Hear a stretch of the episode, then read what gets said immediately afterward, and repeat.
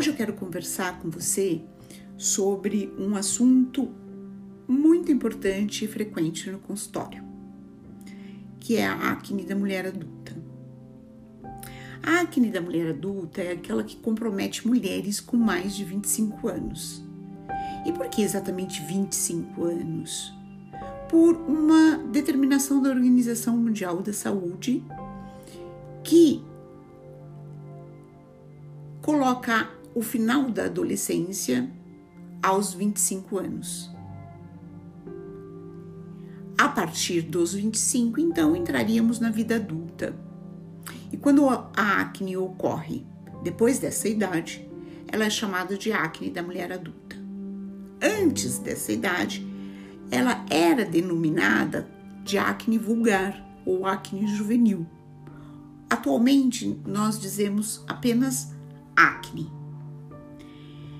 Esse tipo de acne, ela pode persistir de modo contínuo desde a adolescência e avançar até depois dos 25 anos.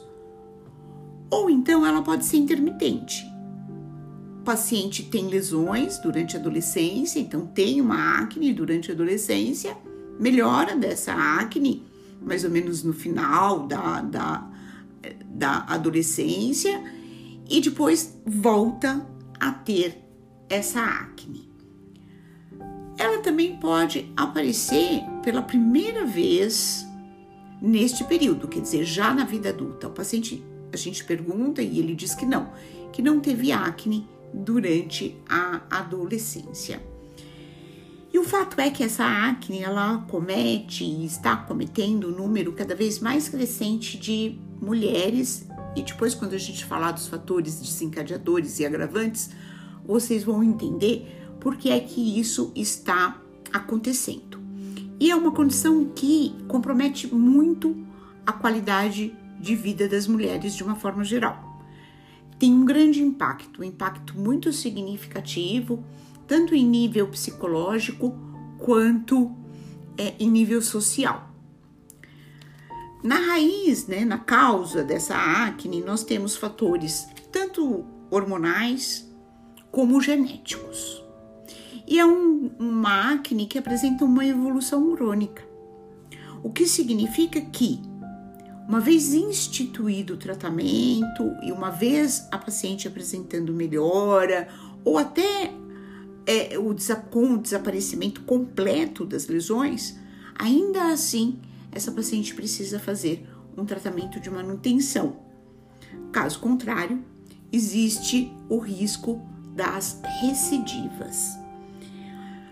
Homens também podem ser afetados por esse tipo de acne, mas eles é, são muito menos afetados. É, a proporção entre homens e mulheres é muito menor para os homens do que para as mulheres. E essa acne, antigamente a gente falava que a tendência era ela desaparecer por volta, volta da menopausa, mas atualmente a gente já não fala mais isso. Então essa acne, ela pode persistir inclusive após o início da menopausa, após a menopausa. Em relação às lesões, né, propriamente ditas, os pacientes eles podem ter lesões em todo o rosto, mas o mais frequente é que eles tenham essas lesões onde a gente chama de terço inferior da face, né? Que é, é, é se você fizer uma linha da ponta do teu nariz até a, a orelha, é, abaixo dessa linha, então é onde mais frequentemente ocorrem as lesões de acne. E essas lesões, até porque as mulheres inconformadas, né, muitas vezes por apresentar essas lesões, elas acabam mexendo muito mais nas lesões, manuseando as lesões, apertando, espremendo as espinhas, né, como a gente diz. E em função disso, é frequente ficarem manchas residuais depois que as espinhas desaparecem depois que é, as lesões melhoram. E podem até ficar formarem cicatrizes, ficarem cicatrizes. Então, a primeira recomendação já de cara é evitar o manuseio dessas lesões. Em relação à predisposição genética, que é um fator importante é, no, no, nesse tipo de acne, o histórico familiar, né? Então, antecedentes paternos, mãe, pai, que tiveram acne também durante a adolescência, está associado à ocorrência mais precoce de lesões. E também está relacionado a um maior número de lesões retencionais, que a gente chama, que são os cravos. Também existe uma relação da hereditariedade com a dificuldade terapêutica, então nós vamos ter um pouco mais de trabalho para controlar essa acne quando existe este fator hereditário, esses antecedentes maternos ou paternos de acne. Relacionado a, a, a, a, esse tipo de acne, a essa acne, também nós temos um aumento no, na, na secreção sebácea. Isso determina uma oleosidade na pele e essa oleosidade seria um pré-requisito para o aparecimento das lesões. E por isso, em função disso, até é que muitas vezes a gente lança mão do uso de anticoncepcionais para o tratamento da acne da mulher adulta. Outro fator importante é a colonização bacteriana.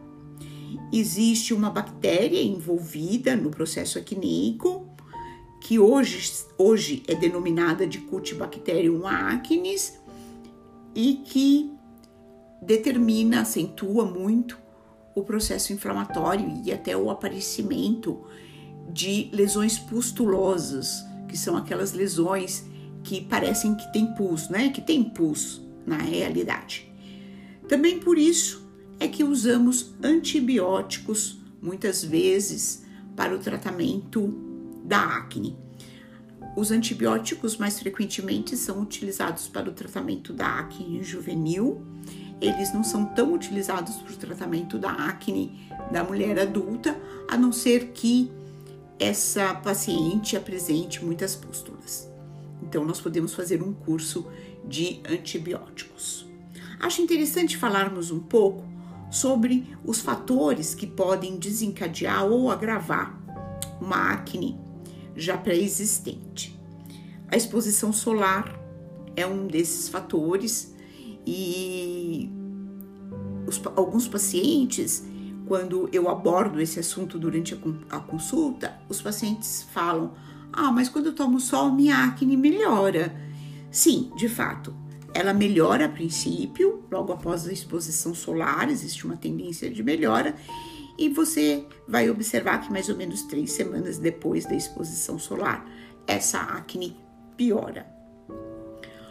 Outros fatores envolvidos é, num agravamento, até no desencadeamento da acne, é a obesidade, dieta, e nós vamos falar um pouquinho disso, o tabagismo, alterações do sono, o uso de alguns cosméticos, medicamentos, e aí existe uma série de medicamentos, eu vou abordar alguns, a lavagem excessiva da pele, uma resistência bacteriana, e aí eu estou me referindo ao Cutibacterium acnes e a resistência dessa bactéria, e a concomitância da acne com algumas doenças hormonais.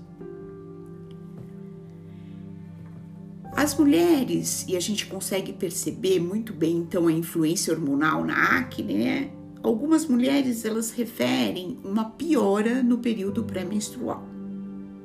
E a causa dessa piora seriam fatores hormonais. Pode haver uma piora também no período que antecede a menopausa e durante a gravidez, principalmente nos primeiros meses. Depois existe uma tendência de melhora. E existe a possibilidade de um agravamento, até um desencadeamento da acne relacionado a alguns anticoncepcionais. Nós vamos também falar sobre isso mais na frente. Em relação à dieta especificamente, os alimentos mais implicados na piora da acne são os alimentos que apresentam um alto índice glicêmico.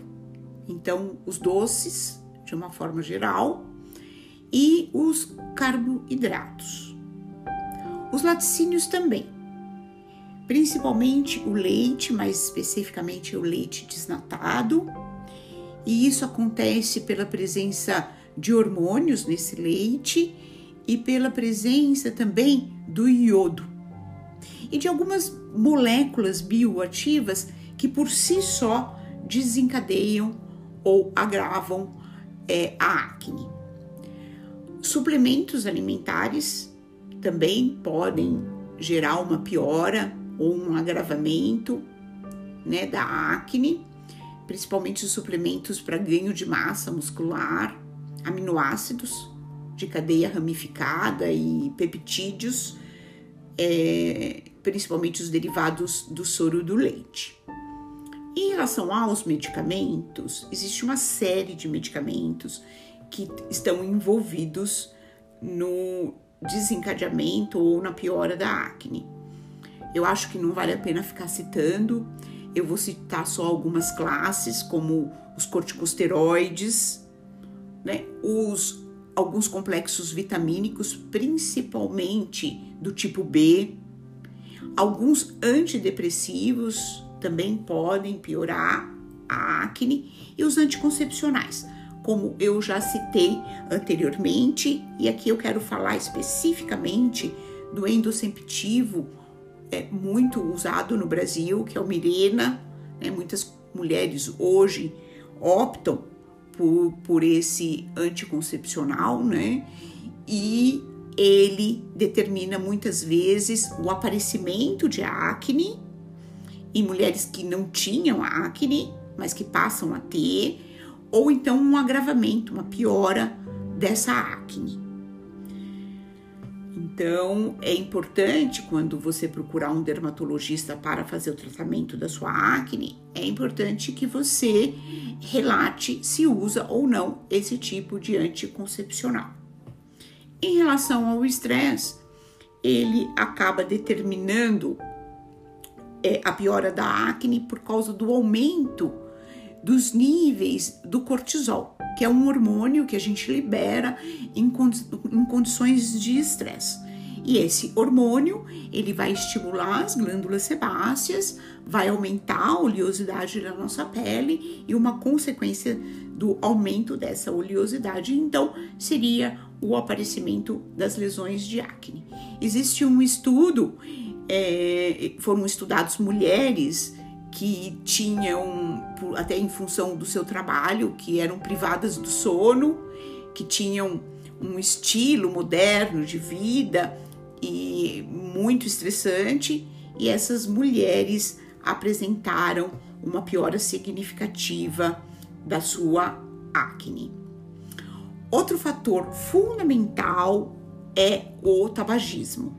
O tabaco, ele é o principal fator responsável pelo surgimento da acne, principalmente a acne não inflamatória, que é aquela acne que cursa com muitos comedões nessa faixa, né, na faixa da mulher adulta. Outra questão importante é, é a associação dessa acne com é, sinais hormonais, de doença hormonal. Então, nós devemos sistematicamente procurar nos nossos pacientes é, sinais de doenças hormonais, como por exemplo, né, o aumento de pelos, principalmente o aumento de pelos em áreas onde normalmente eles não são frequentes, como a região anterior do tronco, a área da barba, a dermatite seborreica, é, que a gente conhece como caspa, também é uma associação que pode é, que pode ser frequente com a acne, a queda dos cabelos, né, distúrbios menstruais, a infertilidade, uma, uma puberdade precoce, a masculinização, que a gente chama de virilização, e a síndrome metabólica, que aí é um, um conjunto de, de, de sinais e sintomas como hipertensão, alterações nos níveis da glicemia, alterações do colesterol e triglicérides, e essa síndrome metabólica também pode estar associada a um quadro de acne. Das doenças hormonais, de uma forma geral, a que mais frequentemente apresenta uma relação com esse tipo de acne é a síndrome dos ovários policísticos, né? E uma ocorrência que chama muito a atenção para essa síndrome pode ser os distúrbios menstruais. Muitas das pacientes que chegam ao meu consultório chegam com a expectativa de que eu vou pedir uma série de exames. Né? E às vezes no final da, consulta elas me questionam a esse respeito, mas é, a senhora não vai pedir nenhum exame? Eu não preciso fazer exames hormonais? Não, de uma forma geral, não. Nós não solicitamos exames num caso de acne da mulher adulta esses exames eles são sim muito necessários se, além da acne, nós encontrarmos outros sinais de alterações hormonais. Então, aí nesses casos, os exames passam, é, eles são obrigatórios. O tratamento desta acne, ele representa um desafio para o dermatologista, sempre ele é um desafio até porque cada paciente é um paciente. Então, é, a gente sempre é, é, tem uma certa, um certo grau de dificuldade para lidar com esse quadro. As recidivas também nesse tipo de acne, elas são muito frequentes e nem sempre a paciente está disposta a fazer a manutenção, o que dificulta muito o tratamento. O que você deve sempre informar o seu dermatologista. É claro que muito provavelmente ele vai te perguntar sobre isso, mas se ele não perguntar, é importante que você informe é, a respeito de como você já reagiu a tratamentos anteriores que você fez. Qual é o impacto psicossocial que esse quadro está tendo na sua vida? E outra informação muito importante é o seu planejamento em relação a uma gravidez futura. Se você está planejando uma gravidez para breve, porque a resposta ao tratamento muitas vezes ela é lenta, ela exige semanas, às vezes meses até que a gente consiga um controle efetivo.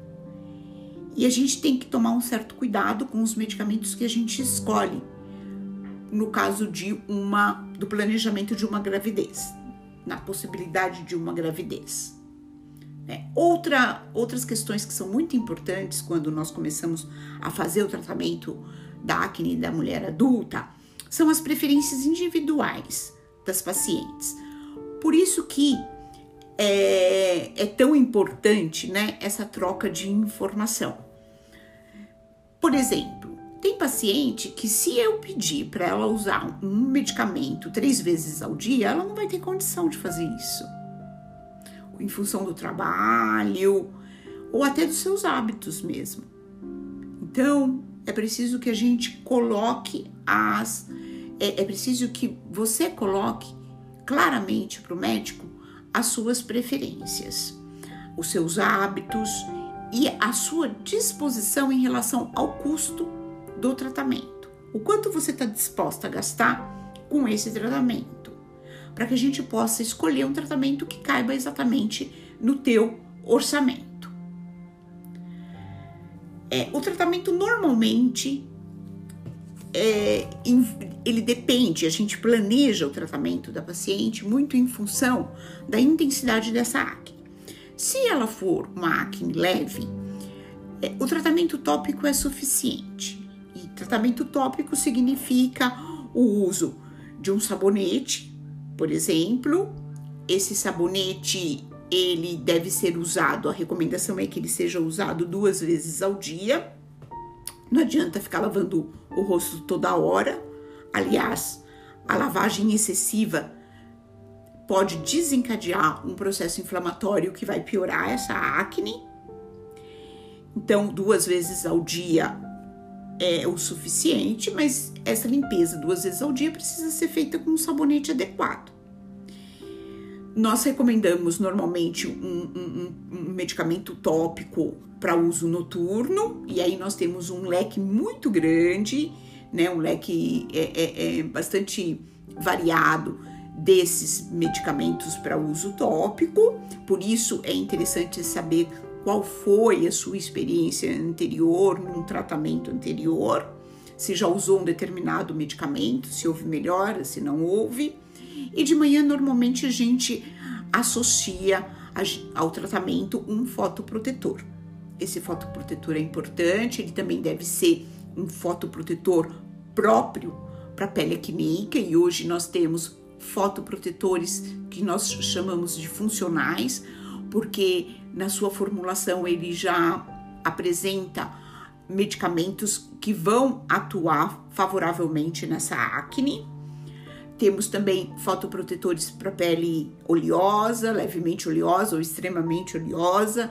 Então, nós temos um leque muito grande de opções e essa escolha deve ser feita em conjunto com o seu dermatologista. Se a acne for uma acne moderada ou uma acne intensa, então nós devemos lançar mão do, do tratamento sistêmico, que é o tratamento feito com medicamento via oral. Esse tratamento sistêmico, a primeira escolha é o anticoncepcional, sem dúvida nenhuma. Agora, no impedimento de você tomar um anticoncepcional, nós temos outras opções. Existem, nós podemos dividir os anticoncepcionais em três grupos. Nós temos os anticoncepcionais que pioram a acne, nós temos os anticoncepcionais que nem pioram nem melhoram a acne, e nós temos anticoncepcionais específicos para o tratamento da acne. São anticoncepcionais, mas eles vão ter uma ação no componente hormonal dessa acne e nós usamos esse tipo de anticoncepcional então para o tratamento da acne da mulher adulta. Se não houver a possibilidade do uso do anticoncepcional, nós temos outras opções de tratamento via oral. É grande, muitas vezes, a expectativa da paciente que chega no meu consultório querendo já com essa acne, às vezes muito aborrecida, porque já tá com essa acne há muito tempo, já fez vários tratamentos, não observou melhor efetiva, já tomou anticoncepcional, antibiótico, e ela chega com a expectativa que eu vou receitar isotretinoína para ela. A isotretinoína é muito conhecida como Rocutan, né, que foi o primeiro medicamento que chegou ao Brasil com esse sal, né, com a isotretinoína. Então, ele é o mais conhecido de todos. E as pacientes chegam já com essa expectativa de que eu vou fazer a prescrição do Roacutan ou da isotretinoína.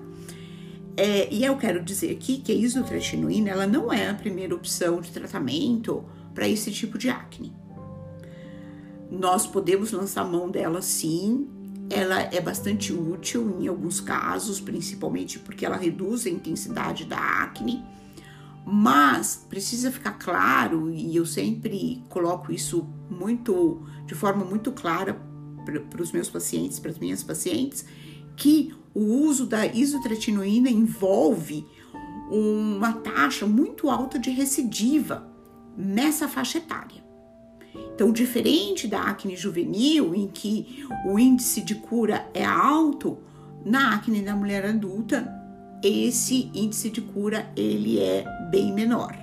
Sem contar todos os cuidados que esse medicamento requer, né? Além da receita especial que só o dermatologista tem, nós precisamos fazer vários exames antes da prescrição da isotretinoína essa paciente que toma isotretinoína, sendo do sexo feminino, ela precisa fazer uso de dois, anti, dois métodos anticonceptivos e nós precisamos fazer o teste de, de, de gravidez antes do tratamento, precisamos fazer mensalmente o teste de gravidez para garantir que não ocorra uma gestação em vigência do tratamento. Porque ocorrendo é uma gestação, esse medicamento ele envolve uma alta taxa de teratogenicidade, ou seja, uma alta taxa de aumenta muito a possibilidade dessa criança nascer com uma desse bebê nascer com uma malformação. Isso hoje está em torno de 28%. Então é uma taxa que a gente considera muito alta. Então tem que se pensar bem e é preciso que é, a paciente seja muito bem informada é, dos cuidados que ela deve ter em uso deste medicamento. Vocês devem é, estar se perguntando que porque é uma questão que as pacientes me trazem frequentemente a respeito do uso de maquiagem é, em vigência de uma acne da mulher adulta. Antigamente a gente é, é, fazia, a gente falava muito, a gente fazia uma ladainha sobre não usar maquiagem é, nos pacientes que tinham acne. Eu lembro muito bem disso. Mas atualmente as coisas mudaram e muito pelo contrário.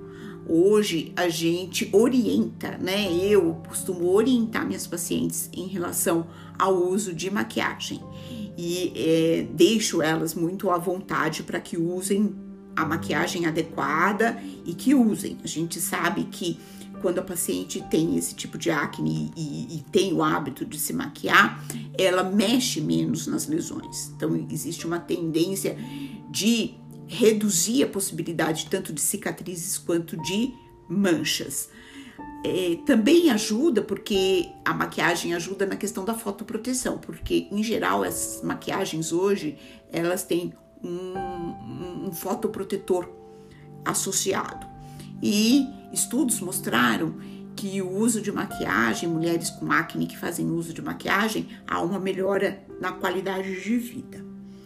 Antes de nós encerrarmos o nosso assunto, uma outra dúvida também frequente que muitas vezes eu começa o tratamento e a paciente pergunta se ela já pode fazer limpeza de pele. Isso é uma conduta muito minha. Eu, particularmente, não gosto que a paciente faça limpeza de pele no início do tratamento. Eu estou introduzindo uma série de produtos, eu quero que ela crie uma rotina, eu quero que haja uma boa aderência ao tratamento. Então, no começo do tratamento, eu peço para a paciente só realmente usar os medicamentos que eu passei, com a rotina que nós, nós estabelecemos juntas, ela e eu, e que não faça limpeza de pele a princípio, até que haja uma disciplina. Depois que a paciente estiver bem, com uma, uma boa adesão ao tratamento, bem disciplinada, então eu libero essa paciente para fazer limpeza de pele. Também não gosto que a paciente faça com muita frequência limpeza de pele né? Porque vai ser mais um fator de manuseio numa glândula que eu estou tentando atrofiar. Então, eu não gosto que a paciente faça com muita frequência. Eu prefiro que ela faça uma limpeza de pele e aguarde a próxima consulta e, se for o caso, eu libero ela para outra limpeza de pele e assim a gente vai fazendo. Bom, de uma forma geral, era isso que eu tinha para colocar para você. Eu espero que as informações tenham sido úteis. É claro que eu não esgotei o assunto, né? E imagino que ainda haja assunto para outros episódios, como por exemplo o tratamento durante a gestação, ou o tratamento das manchas, ou o tratamento das cicatrizes de acne. Então, nós podemos ainda abordar esse mesmo assunto sob outros aspectos. Mas por hoje é só e eu espero que você tenha gostado. Até o próximo episódio.